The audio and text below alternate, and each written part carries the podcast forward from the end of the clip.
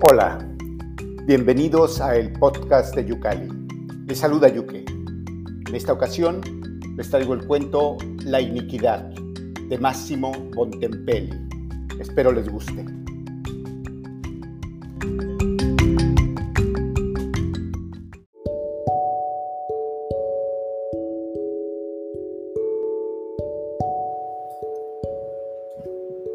Hasta los 16 años y su primer suicidio, Santos no había tenido una idea, y menos aún un sentimiento, así fuera confuso, de la desigualdad social.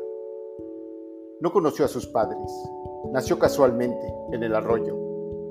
Había cargado maletas, pedido limosna, untado colillas de cigarro y recogido desperdicios.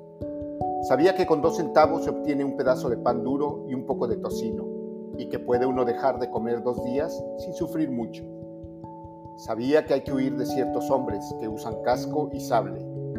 Sabía que en ciertos bancos de las calzadas y en los rincones de algunos atrios se puede pasar la noche durmiendo sin ser molestado, y también en las iglesias, con tal de esconderse en un confesionario antes de que el sacristán cierre las puertas. Y sabía que andando entre las casas, derecho, derecho, se llega a donde no hay casas ni peligro alguno de hombres que nos peguen pero ni en los bancos, ni en los atrios, ni en las iglesias se halla de comer. Por eso, cuando sin darse cuenta llegaba a las afueras de la ciudad, no iba más allá. Esto sabía Santos de la vida y nada más. Ignoraba de qué servían los otros aquellos atrios y aquellas iglesias. Claro está que no pensaba que fueran para él, pero mucho menos que fueran para los demás y para otras cosas. No pensaba en nada. No creía que las personas que lo rodeaban los señores a quienes llevaban las maletas y los que arrojaban las colillas fuesen de su misma especie, pero tampoco pensaba que fueran de especie diferente.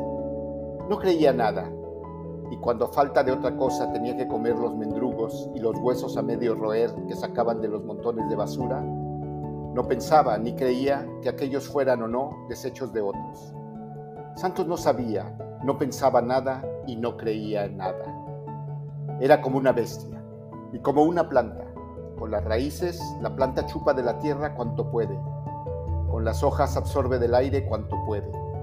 No sabe si la tierra y el aire tienen otros usos.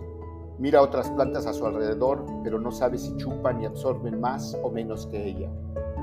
Lo mismo una bestia. Un perro callejero, porque los perros que tienen amo no son bestias, sabe dónde hallar los huesos y conoce los perros más grandes y que muerden más y a los muchachos que lanzan piedras con más fuerza, pero no sabe más. No envidia al lebre del cazador o al faldero de la señora. No los olfatea siquiera. Así era Santos, como una bestia, como una planta. Pero el bruto y la planta, cuando no encuentran con qué nutrirse, languidecen y luego mueren. Mueren naturalmente, sin saberlo y sin quererlo. Por el contrario, una vez que por más de dos días no encontró qué comer, Santos estuvo a punto de morir, pero sabiéndolo y queriéndolo. Tenía entonces 16 años y hacía unos cuantos días se había operado en su vida un cambio, una ascensión. Tenía un trabajo fijo. Era el fin del verano. Un hombre lo vio de pie en una esquina al sol y lo llamó. Le hizo algunas preguntas. Por fin lo condujo a una bodega. Ahí lo hizo subir a un templete que se alzaba al costado de una gran máquina y le enseñó a tomar, una por una, grandes hojas blancas y a colocarlas, una por una, encima de la gran máquina, bien planas, bien extendidas. Algo giraba en la gran máquina y la hoja blanca desaparecía para que de pronto surgir del otro lado toda cubierta con signos negros. Mientras tanto, Santos había colocado otra hoja y continuado la operación del mismo modo. Aprendió pronto. Al mediodía le dieron de comer. Continuó así varios días. Por la tarde le dieron unos centavos, pero para esto no sucedió siempre. Tenía tres compañeros de trabajo, solo que ellos tenían que hacer cosas más complicadas. Por ellos, supo que debía llamarse Santos y tener 16 años pero no sabía desde cuándo tenía ese nombre y esa edad. Al mediodía uno de aquellos hombres se iba, los otros se quedaban a comer y hablaban de aquel tercero. Lo llamaban patrón y decían de él cosas malas. Hablaban entre ellos. A veces se dirigían a Santos. Le decían, los señores son carroña, habría que matarlos a todos. Luego se burlaban de él, porque no asentía ni comprendía. Maldecían la desigualdad social y la injusticia, y, como Santos permanecía indiferente, lo golpeaban. Pero Santos no llegaba a comprender lo que es justo y lo que es injusto, porque era como una planta y como una bestia. Para sentir menos los golpes se inclinaba y sonreía. Cuando los otros contaban los sucesos más importantes acaecidos en la ciudad, Santos comprendía mejor y retenía alguno en la memoria. Le gustaban. Cuando oía hablar de heridas y muertes, sentía en todo el cuerpo un calor frío, turbador y agradable. Por la noche dormía bajo un portal oscuro y abandonado, no lejos de la imprenta. Por la mañana volvía al trabajo, se lavaba la cara y las manos en el agua que salía de una llavecilla y empezaba a colocar las hojas. Entre tanto, recordaba algunos de los sucesos que le habían contado el día anterior. La séptima semana que fue a la imprenta, había más gente por las calles. Al llegar a la bodega la encontró cerrada. Llamó en vano. Pensó entonces que la imprenta ya no existía. Vagó un poco por las calles rumorosas. Oyó luego campanas y recordó los discursos que sus compañeros le dirigían todos los días. Por la noche sintió un poco de hambre. Al día siguiente se encontró en el límite de las casas. Pasó el día entero vagando por un prado cerca de la muralla del río. Sentía mucha hambre, pero ya no recordaba de qué modo hallaba algo que comer. Antes de aquel día en que empezó a colocar hojas blancas sobre la gran máquina, oyendo sonar las campanas. Recordó las conversaciones de sus compañeros y también que, una vez, habían contado de uno que no encontraba encontrando qué comer, se había echado al río. Recordó también que aquel día habían gritado más que de costumbre, hablando de iniquidad que lo habían maltratado mucho, pero no tenía que comer y por la noche no pudo dormir. Llegó la mañana y el hambre había crecido, pero Santos recordaba que cuando no se tiene que comer se echa uno al río. Entonces saltó el parapeto y se echó al río. Unos hombres que estaban en la orilla saltaron a una barca y lo alcanzaron y sacaron cuando allí había tragado mucha agua. Lo llevaron al hospital. Estuvo algunos días en cama. Cuando empezó a comprender, oyó decir que lo habían podido salvar porque cuando se arrojó al agua tenía el estómago vacío. Entonces, recordó que había querido matarse y comprendido que no lo había conseguido porque antes de intentarlo no había tenido manera de comer pero no recordaba que por eso mismo había querido matarse y solo pensaba que cuando se tiene que comer puede uno matarse. Cuando se repuso completamente le dieron algunos centavos y lo despidieron. Gracias a aquellos centavos comió dos o tres días. Gastó el último con una vieja frutera que le hizo muchas preguntas a las que Santos no supo qué responder. Luego, la mujer le enseñó a sacudir la sartén donde asaba las castañas. En pocos días aprendió a atizar las brasas, a saber el punto exacto de la cocción y a mover en un paño las castañas ya listas. La frutera traía las cestas, limpiaba las lechugas, hacía manojos de verduras diversas, vendía las verduras, las frutas y las castañas preparadas por Santos. Este, entre tanto, veía la vida con ojos nuevos. Y la vida le gustaba, pero no sabía si era más bella para los otros que para él. La bodega estaba situada en la esquina de una gran plaza arbolada. Los últimos soles de otoño encendían las coloradas hojas de los plátanos que se desprendían y bajaban a tierra cada vez más.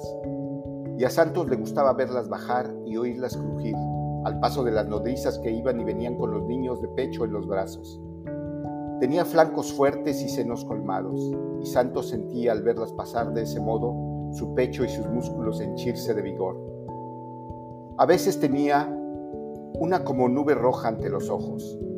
Ahora toda su vida pasada era vaga y lejana, y el salto al río le parecía cosa de otro hombre. Algunas veces ciertos obreros que le compraban castañas le dirigían la palabra. Un día, un hombre que usaba una corbata flotante le preguntó si sabía leer. Por la noche volvió a buscarlo y lo condujo a una casa, a una sala donde otros hombres enseñaban a leer a algunos jóvenes. También Santos empezó a aprender.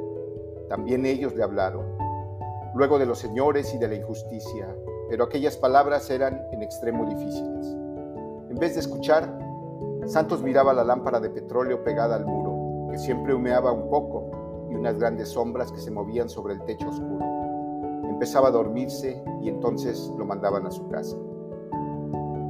Su ama dejaba que Santos durmiese sobre las gradas de un pequeño corredor cercano a la bodega. Diariamente al mediodía la mujer leía en voz alta un periódico.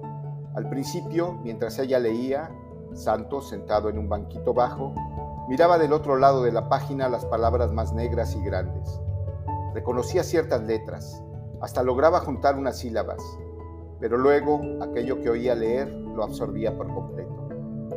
Casi siempre eran historias de muerte, pero aún no tenía una idea clara de que la muerte fuera una cosa contraria a la vida, ni que cuando se está muerto ya no se come ni se oye leer las notas de policía, ni crujir las hojas al paso de las nodrizas y las criadas. Al oír cosas de heridas y homicidios, la sangre le corría más rápidamente en las venas. Las historias de amor no le abrían el pensamiento, vagas regiones misteriosas. Cierta vez oyó leer que un hombre rechazado por una mujer la había destrozado y después se había matado tragando algunas pastillas venenosas que había comprado en una farmacia. El periódico se extendía en la pintura del cadáver de la mujer ennegrecido y contrahecho, y luego en la descripción de las pastillas color de rosa. Por varios días Santos tuvo ante los ojos este rosa pálido y aquel negro lívido de la mujer que había rechazado a un hombre. Como octubre estaba por acabar, las hojas secas se juntaban, cada vez más numerosas sobre la calzada y crujían con más fuerza bajo los pies. En cierta ocasión, Santos se quedó solo en la bodega. Había aprendido a vender las legumbres y la fruta y la patrona se ausentaba por una media hora. Una criada entró a comprar legumbres. A Santos se le nublaron los ojos, sintió un relámpago en la cabeza y se lanzó sobre la mujer a fin de abrazarla. La mujer le dio un empellón que lo hizo caer sobre una cesta de lechuga. Cuando Santos pudo levantarse, la mujer había desaparecido. Dudó un momento aún, el relámpago se había convertido en una especie de eco lejano. Luego pasó, y Santos se sintió lúcido. Se echó a la bolsa todo el dinero que había recibido en ausencia de la patrona y salió de la bodega. No pudo encontrar en las calles vecinas a la mujer que lo había rechazado. Renunció a la idea de destrozarla. No le quedaba sino comprar las pastillas y tragarlas. Entró a una farmacia y mostrando los centavos que llevaba, pidió pastillas color de rosa, venenosas. Se burlaron de él. Salió pensando que se habían burlado porque los centavos que había enseñado eran pocos. Pagó un rato pensando en qué hacer. Vio una tienda más pequeña que las demás y en el escaparate montoncitos de pastillas de varios colores, algunas de las cuales eran color de rosa. Pidió ocho centavos de estas, le dieron varias, las metió en su bolsa y luego empezó a comerlas una por una, de regreso a la bodega.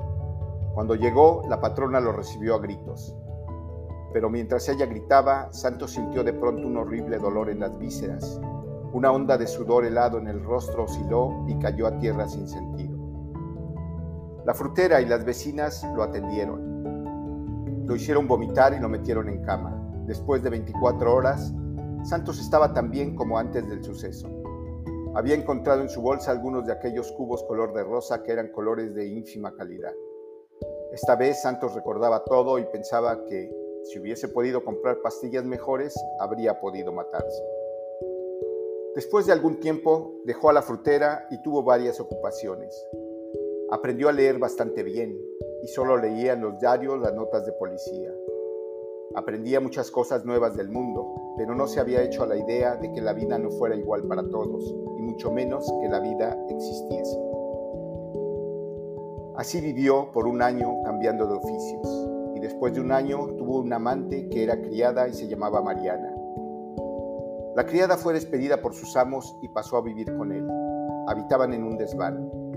La mujer iba a servir con varias familias, una hora aquí y otra allá. Santos tenía ya cerca de 18 años. También ganaba algo y lo entregaba a Mariana que hacía el gasto y arreglaba muy sabiamente la vida en común. Después de algún tiempo les nació un hijo y Santos estaba muy contento y pasaba muchas horas viéndolos dormir y esperando que se despertara. Pero el niño se enfermó. Para atenderlo bien, Santos vendió todo lo que tenía. Mas después de una semana, el niño murió y lo enterraron.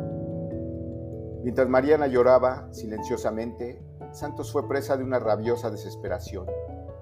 Un amigo los acompañó en el desván, trataba de consolar a Santos y para lograrlo le decía, esto puede suceder a todos, pobres y ricos, esta es la única justicia del mundo. Pero Santos no comprendía, no obstante pareció calmarse. Cuando el amigo se fue y mientras Mariana se cubría la cara con las manos, Santos salió por la ventanilla del desván, dio algunos pasos sobre el tejado cuando llegó a la gotera se arrojó a la calle.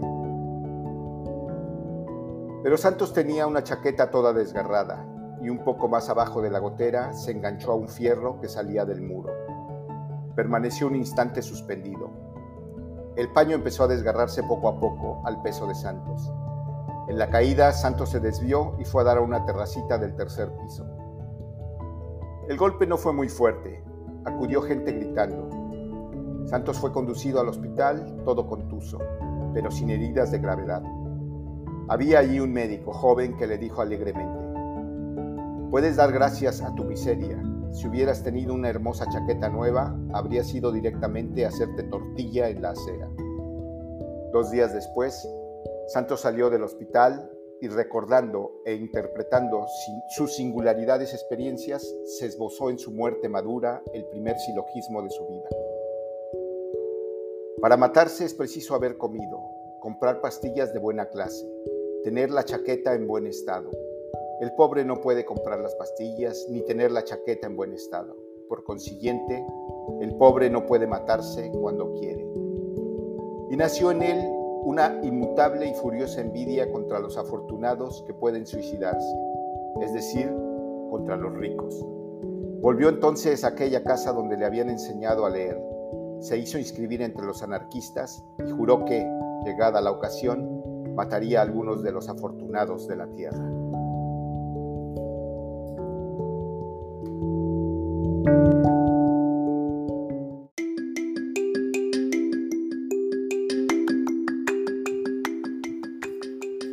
Esto fue La iniquidad, cuento de Máximo Bontempelli. Espero les haya gustado y como siempre les recuerdo visitar yucaldipaginaliteraria.com. Muchas gracias, hasta la próxima.